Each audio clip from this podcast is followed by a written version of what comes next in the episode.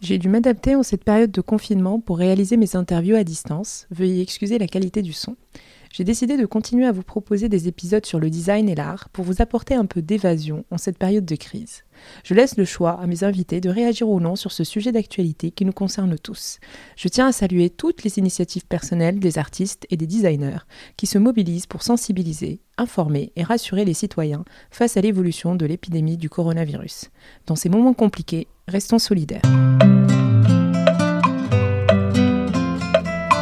Bonjour à tous, je suis Reha Bouhlis et vous écoutez Designer Marocain, un podcast dans lequel je discute avec des artistes, architectes, artisans et designers, tous ceux qui participent à la renommée du design marocain.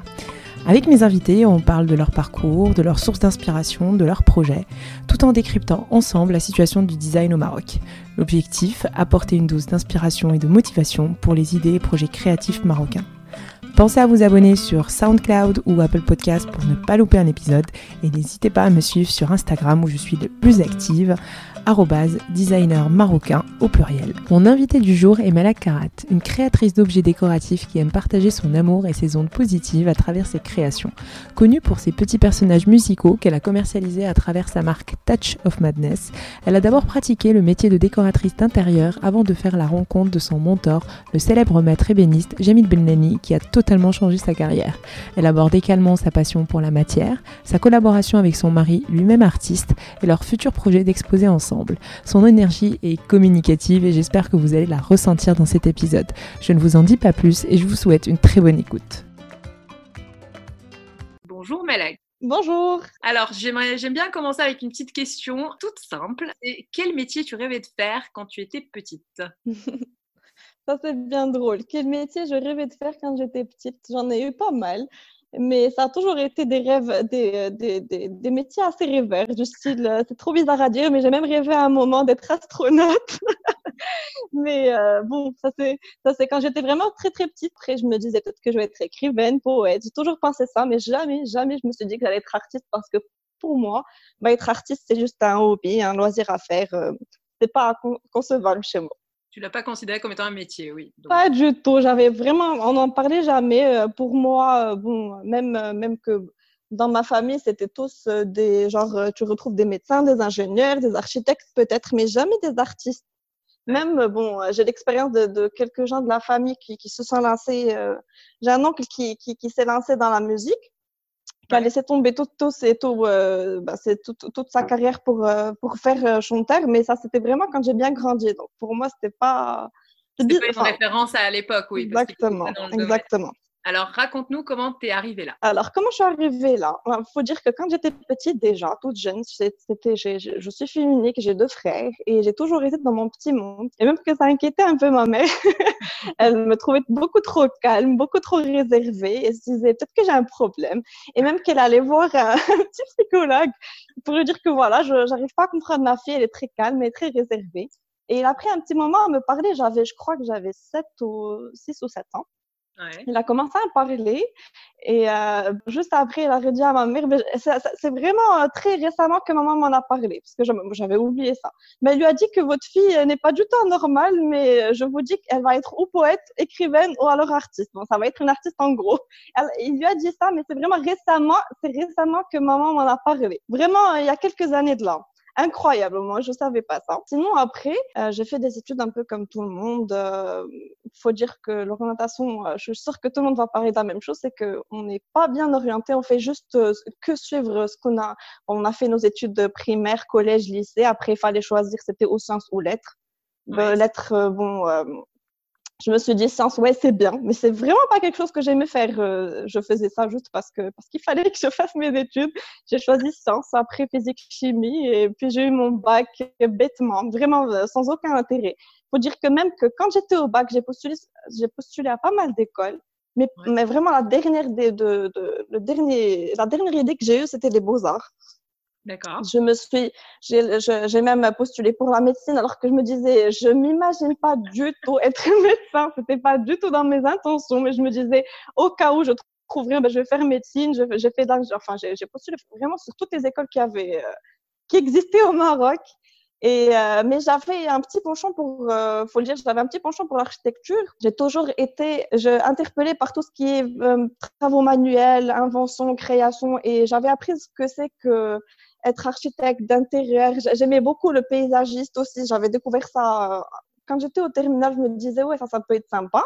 Et j'ai découvert qu'il y avait une école d'architecture qui était l'ENA. J'ai essayé de, de, de, connaître un peu plus l'école. On m'a dit qu'on faisait des maquettes, des dessins et tout. Je me suis dit, c'est génial, ça doit être passionnant tout ça.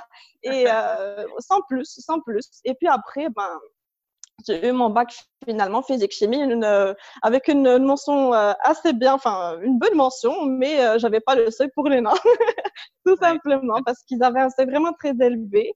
Et donc voilà, il fallait que, que je passe des concours et euh, le dernier recours, c'était la fac. J'avais postulé pour les beaux-arts, mais vraiment, c'était vraiment le dernier truc. Je savais même pas que ça existait déjà. Plus le concours des, des beaux-arts, c'était pour le mois de septembre, c'est-à-dire une fois que j'avais validé enfin, j'avais les réponses. Euh, ouais, finalement, au final, je me suis inscrite en fac, en faculté physique chimie. Je me disais mince, je, je rencontrais encore tous les gens que je connaissais avant. J'ai l'impression que je vais pas, je, je vais étudier juste pour étudier, ça me sent plus et euh, j'avais ma dernière chance, c'était les beaux-arts. Je me suis dit, bon, après que j'ai appris ce que c'est, que j'ai eu des, des, des connaissances qui, qui, ont fait les beaux-arts, ils m'en ont parlé. Donc, je me suis dit, ça peut être vraiment sympa. Mais euh, le concours, euh, c'était pour septembre et bon, je ne savais pas quelles étaient mes chances. Donc, en septembre, ben, j'ai passé mon concours, j'ai été admise, c'était génial. Tout ça, en fait, pourquoi j'ai, comment je suis arrivée aux Beaux-Arts, c'est en sachant que les Beaux-Arts font de l'architecture d'intérieur, de la décoration d'intérieur. Donc, je me suis dit, c'est génial. Euh, je vais pouvoir euh, faire quelque chose que j'aime. Donc finalement, euh, j'ai été acceptée aux Beaux-Arts. Génial. D'accord. Et c'est comme ça que j'ai intégré l'école. Et euh, donc, c'est au cours, euh, au cours des études que j'ai découvert ce monde-là, mais j'avais aucune idée de ce que c'était. Mais juste pour, euh, entre parenthèses, quand j'étais étudiante, euh, quand j'étais en, terminale, et pendant mes cours de physique-chimie, enfin, pendant tous mes cours en général, j'étais toujours là devant une petite feuille à gribouiller, à faire des petits dessins. Et un prof est venu me dire, ma fille, je vois vraiment pas ce que tu fais ici, toi, il te faudrait une école d'art. Pour moi, tu vois, une école d'art, c'est comme si qu'il m'avait dit, va t'inscrire à faire du dessin. Non, mais je ne savais même pas qu'il y avait des études en âge. J'avais aucune idée de ça. On en a, on en a, on en a jamais parlé euh, dans l'orientation. C'est toujours les mêmes écoles, les mêmes écoles. Et puis voilà. Donc c'est comme ça que tu as intégré ce parcours artistique. Et quelle est ton évolution aujourd'hui? Donc depuis que tu es sortie d'école, est-ce que tu as travaillé pour des agences? Est-ce que tu t'es mis tout de suite en, freelance? Est-ce que tu as tout de suite créé ton mmh. entreprise? Comment tu as construit ton parcours professionnel? Donc mon parcours professionnel, ça a commencé pendant mes études. J'ai fait l'architecture, enfin Naturellement, j'ai fait mon année de tronc commun. Après, j'ai été acceptée pour l'architecture pour intérieure. J'ai fait du design. J'aimais bien. J'ai fait mon projet de fin d'études qui, a eu vraiment beaucoup de succès. Je me suis donnée à 100%.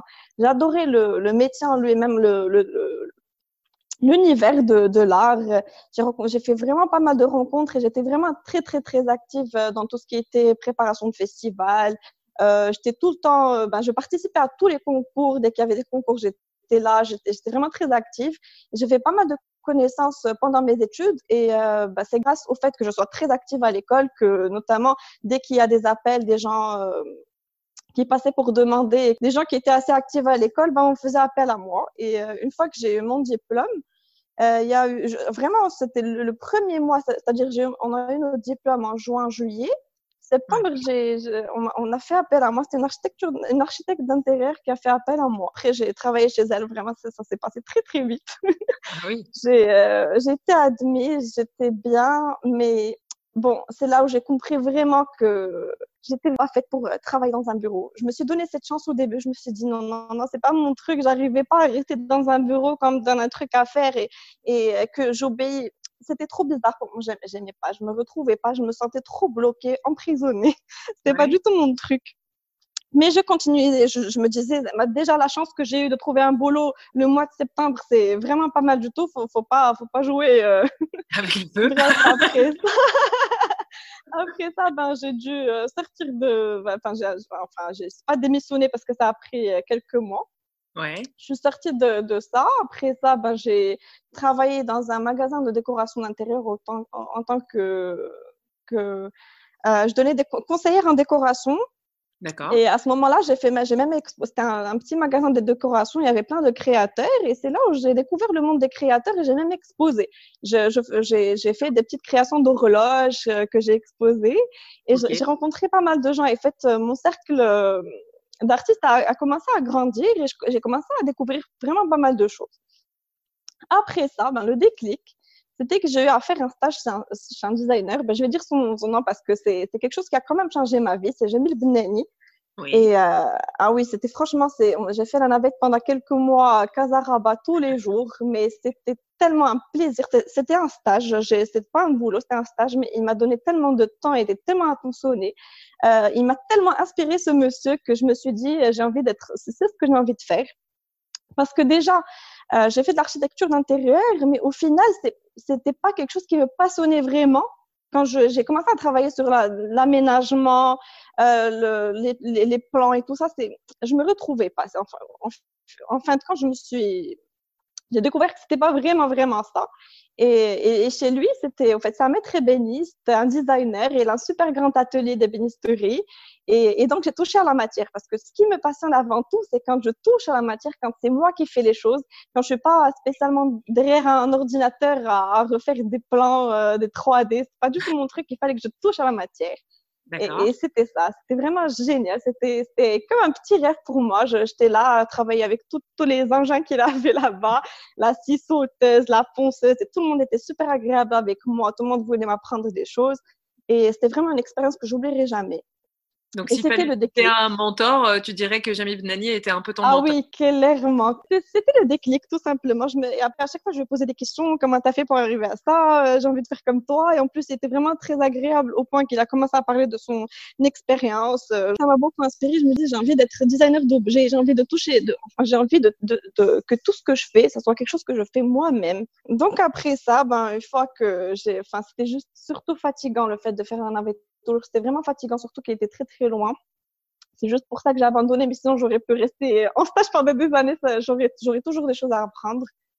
Après ça, ben, c'est là où j'ai commencé à, je me suis un peu lancée dans le freelance. J'ai découvert ce que c'était d'être auto-entrepreneur. Donc, j'ai fait ma, ma petite entreprise auto-entrepreneur et j'ai commencé à avoir des petites commandes.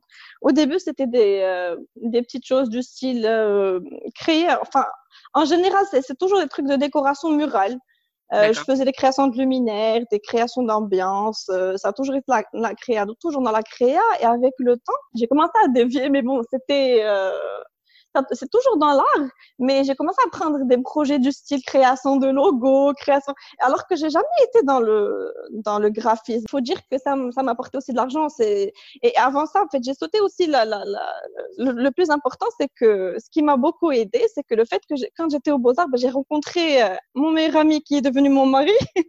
on s'est rencontrés au Beaux Arts et, et la vérité, c'est quelque chose qui m'a beaucoup aidé aussi parce qu'il m'a toujours sollicité et on, on a toujours travaillé ensemble sur tout. Donc ça aussi c'était un point en plus. Et euh, donc, après ça, je, suis en train de réfléchir qu'est-ce qui s'est passé entre temps. Bah, c'est là où ah, j'avais. Quand tu parlais de créer ton entreprise, est-ce qu'on était déjà sur euh, Touch of euh, Madness ou pas encore? Non, non, je crois que la création d'entreprise, c'est après Touch of Madness. J'ai sauté cet épisode-là. Touch of Madness, comment ça a été créé? C'était au moment où j'ai commencé à découvrir le monde des créateurs, des, des expo-ventes. Je voulais rentrer un peu dans ce, dans ce speed-là parce que j'avais rencontré ça quand j'étais, euh, quand j'étais dans la, dans le conseil de décoration. Bref, je me suis dit, il fallait que je, je, crée ma propre identité et tout ça. Et j'ai eu, j'ai, on m'a proposé d'exposer au Jazz Blanca.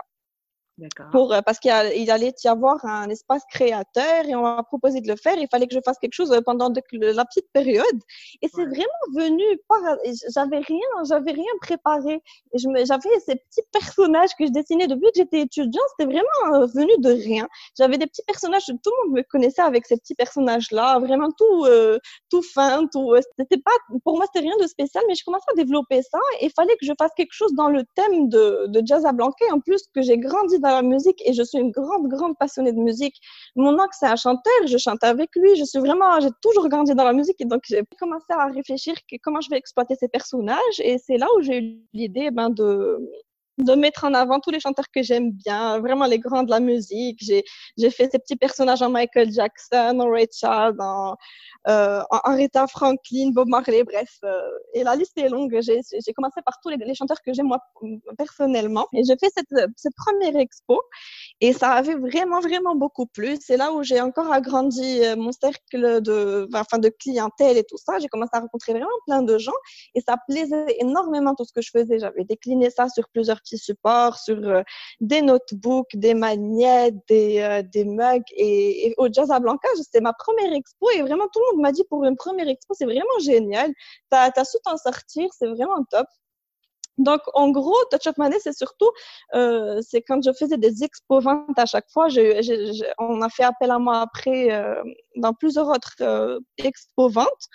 Et c'est ça que j'ai commencé à avoir encore plus de clients et on faisait appel à moi pour d'autres petites euh, commandes dans le graphique. C'est de là où est venue euh, la création de logos, mais vraiment pas n'importe quel. Je choisissais un peu les clients. C'était vraiment quand c'était dans mon. Dans ton univers. Dans, dans mon univers, absolument ben voilà, c'est comme ça que ça a commencé. Avec le temps, on a, commencé à me demander des factures euh, euh, et, c'est là où j'ai découvert l'auto-entrepreneur. Donc voilà, j'ai fait ma petite entreprise auto-entrepreneur et c'était beaucoup plus simple comme ça. Et pourquoi ce nom alors? Touch of Madness, ben c'est les petits personnages, c'est des, personnages un peu fous, c'est le, le, le, brin de folie. C'est parce que j'ai toujours eu ce brin de folie dans, dans tout ce que je fais parce que parce que c'est un monde, c'est un monde un peu fou et voilà quels sont tes champs de collaboration? Tu collabores euh, justement, tu disais des fois en tant que graphiste, mais est-ce que tu exposes toujours? Tu vends tes produits dans des concept stores? Comment tu Quels sont tes champs de collaboration aujourd'hui? Donc euh, aujourd'hui, c'est encore une autre vision parce que au fil du temps, on comprend des choses. Après, je, je, me, je, je, me suis rendu compte que je me suis trop lancée dans. Je, faut dire, clairement, j'ai cherché à gagner de l'argent plus qu'autre chose parce qu'on est rentré dans des considérations. Euh, il fallait que, que, que je finance euh, ben, toute ma vie, enfin oui, toutes les charges que j'avais à faire. Donc, je me suis vraiment, je, je, me suis retrouvée à, à, trop chercher les choses qui me font gagner de l'argent. Donc, je, je, me suis retrouvée tout le temps derrière un ordinateur à faire des conceptions, des conceptions. Et, euh, et je, je, gérais très mal ma page. On n'arrivait pas, on entendait de moins en moins parler de moi. Et, et là, j'ai, en fait, ce qui m'a encore réveillée à nouveau, c'est le jour où, mon école m'a appelé pour me dire que qu'on a fait appel à moi pour la Design Week. Et, et genre, la direction m'a dit, qu'est-ce que tu que tu as de spécial à exposer? J'avais vraiment la seule création que j'avais faite, c'est celle que j'ai faite chez Jamil Benani. Ah oui, d'accord. Et euh, ouais, je me suis dit, mince, euh, j'ai passé deux ans, enfin juste un an. Il faut, dire qu'en en, un an, j'ai rien fait de spécial dans, dans, dans, mon domaine à moi, dans la création d'objets.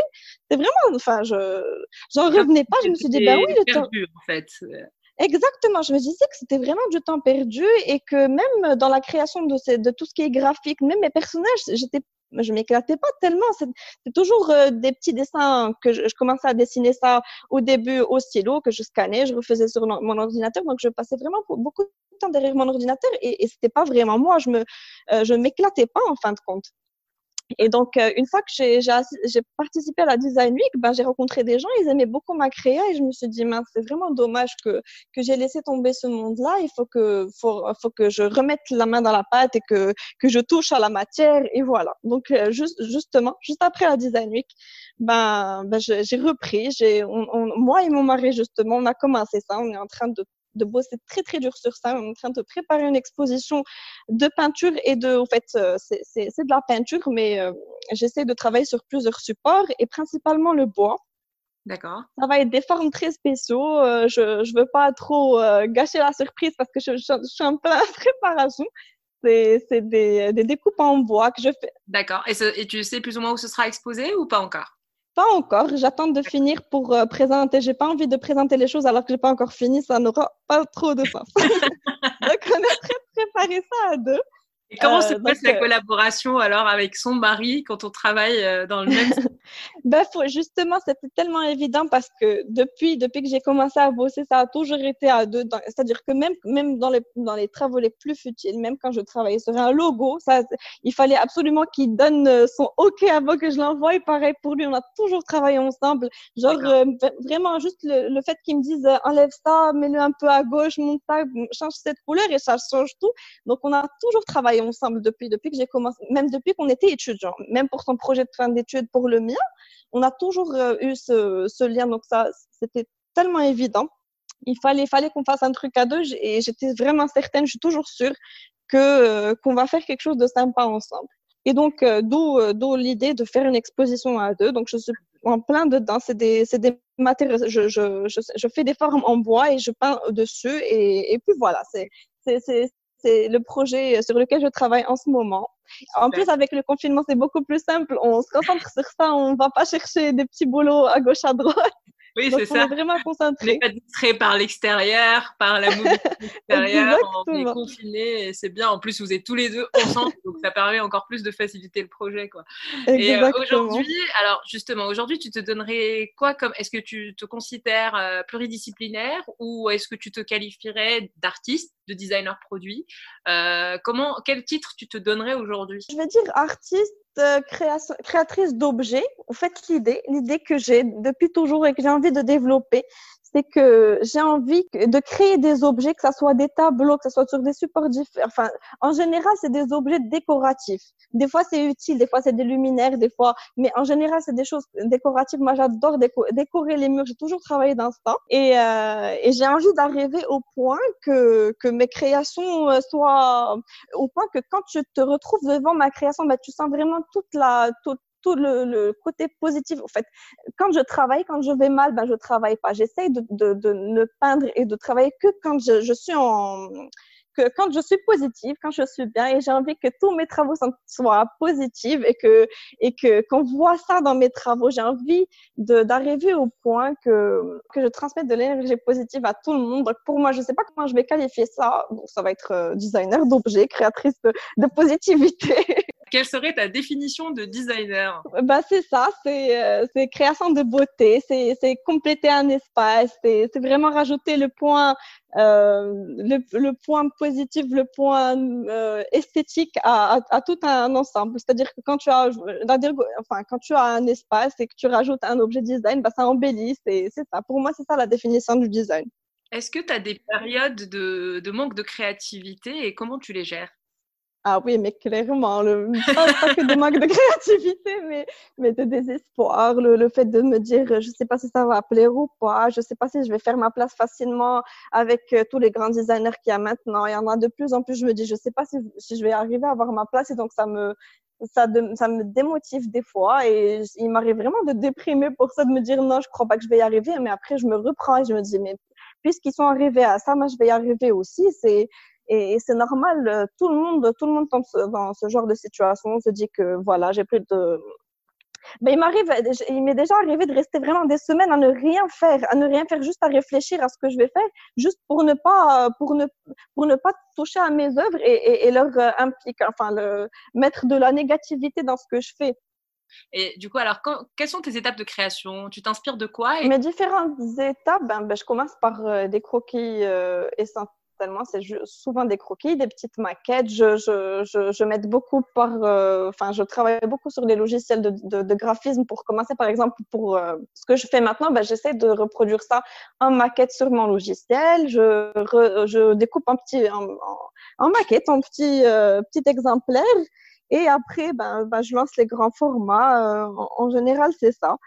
Est-ce que tu as déjà fait un projet de, de, de production en plusieurs séries ou pas? Jamais. Enfin, si, euh, pour Touch of Madness, si, si, pour Touch of Madness, mais pas pour euh, ce que je suis en train de faire maintenant. Et euh, pour ce qui est de l'inspiration, ben, le thème, justement, le thème qu'on a choisi de travailler, c'est l'amour, tout simplement. Je, mon inspiration pour l'instant, c'est l'amour. ah, c'est beau. Surtout en plus, travailler en couple, donc c'est parfait. Ben, c'est ça, c'est l'idée.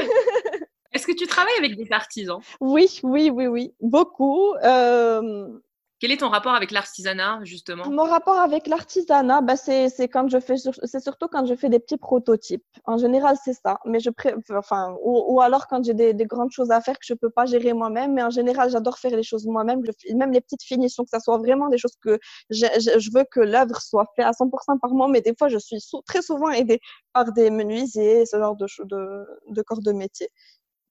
Et c'est une collaboration plutôt facile ou il y a des réticences? Euh, Ouais, c'est pour ça que j'aime pas trop travailler avec les artisans parce qu'on se fait très mal comprendre. C'est toujours compliqué et, ils ont toujours, enfin, t'as l'impression que je ne sais pas ce qu'ils vont te faire. Ils ont, ils sont toujours là, ils te disent ouais, ça va être difficile. Euh, ils te demandent vraiment beaucoup d'argent pour un petit truc. Tu te dis mais ça... en plus, euh, surtout que j'ai quand même eu cette petite expérience dans les ateliers d'ébénisterie, je sais ce que c'est. Et des fois, je leur dis, quand j'ai besoin de machines, je leur dis juste coupe-moi ce truc. Ils vont me dire non, ça va me prendre beaucoup de temps et, et je vais te facturer tel et tel. Je leur dis mais quand même, c'est quand même pas grand chose. Et du coup, j'essaie d'éviter le maximum de contact avec eux. Franchement, pour ma part en tout cas. Pour toi, aujourd'hui, avec le, le, recul que tu as euh, depuis que tu travailles euh, dans, dans ce secteur, où, est-ce mhm. qu'on en est aujourd'hui euh, dans le design au Maroc?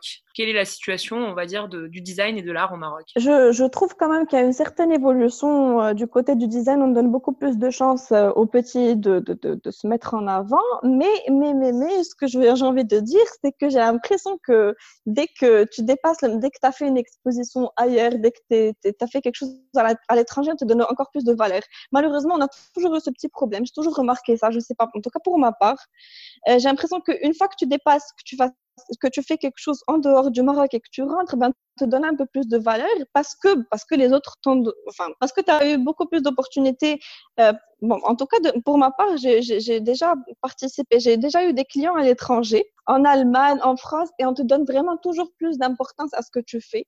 Et j'ai eu ce, genre de petits problèmes, en tout cas avec la, la population marocaine, les clients que j'ai eu marocains, ils te donnent moins de, de, valeur à ce que tu fais par rapport à, quand c'est des clients étrangers. Euh, au fait, c'est l'étranger qui te donne plus de valeur à ce que tu fais. Et donc, le Marocain, automatiquement, il te dit, ouais, il te doit étant donné de la valeur à l'étranger. Donc, euh, tu, es un bon Enfin, euh, d'après ce que je vois quelquefois.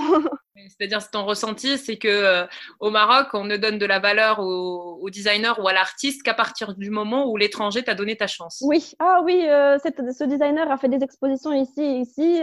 donc, ouais, c'est quelqu'un de bien. Alors que quand tu as fait des expos au Maroc, je, je ne généralise pas, mais mais il y a pas mal de gens qui pensent de la sorte. Et franchement, je trouve que c'est un peu dommage. Où est-ce qu'on peut suivre tes travaux? Où est-ce qu'on peut te suivre? J'ai vu que tu as un compte Instagram, mais du coup, c'est plus euh, euh, celui de Malak ou celui de Touch of euh, Madness? Je crois que je vais me concentrer sur Malak pour l'instant. Je, vais essayer d'être un peu plus active. Je ne l'ai pas été pendant longtemps, mais cette fois, je crois que je vais essayer de faire beaucoup plus de posts pour qu'on entende parler de moi. Mais généralement, c'est Malak Karat. C'est le compte Malak Karat. Et tu as un site internet ou c'est en vue? Pas encore? C'est en vue, certainement. Avec le temps, je, je vais certainement faire ça. Très bien. Alors, euh, le dernier mot, qu'est-ce que tu dirais pour inspirer cette jeune génération qui emprunte ta voix? Quel serait ton, ton mot d'encouragement? Euh, Ne jamais laisser tomber et peu importe la voie que tu as pris, ce n'est jamais trop tard pour changer d'avis. Dans quel sens? C'est-à-dire que des fois, on, on, fait des études et on se rend compte qu'une fois qu'on est dans le temps, on se dit c'est pas ce que j'ai envie de faire, ben c'est vraiment pas c'est vraiment pas un crime de changer complètement son domaine. Il faut oser et euh, rien n'est difficile. Il faut vraiment être persévérant et croire en ce qu'on fait. Et je suis sûre que tout le monde a sa place. Ok, super. Bah, merci beaucoup, Malek. Merci pour cet échange. Toi. Merci beaucoup pour ce petit moment. Merci d'avoir suivi cette interview jusqu'au bout avec Malak Karat. Vous retrouverez toutes les notes de cet échange avec les références dans la description de l'épisode. Si le podcast vous plaît, n'hésitez pas à le noter sur votre plateforme d'écoute. C'est ce qui m'aide à bien référencer le podcast et à le faire connaître. Parlez-en à votre réseau. Si vous avez des personnes à me recommander, je suis à l'écoute et ça me fera énormément plaisir. Vous pouvez également échanger avec moi sur le compte Instagram designer marocain au pluriel. D'ici là, rendez-vous au prochain épisode.